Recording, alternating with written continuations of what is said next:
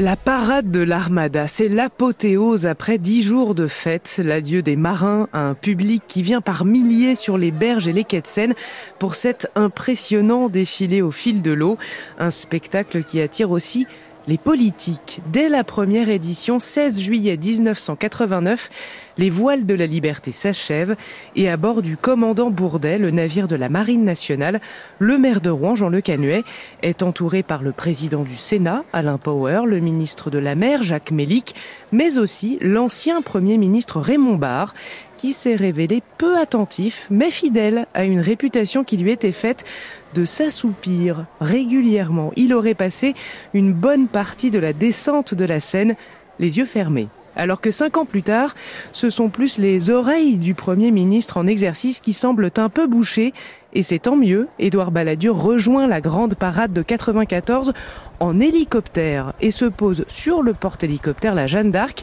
En bon chef de l'exécutif, il salue la foule sur les quais, mais arrivé vers Yinville, ce sont des manifestants qui sont là, et eux lancent plutôt des insultes et des invectives à l'endroit d'Édouard Balladur qui s'interroge. Mais que disent-ils? demande-t-il au préfet.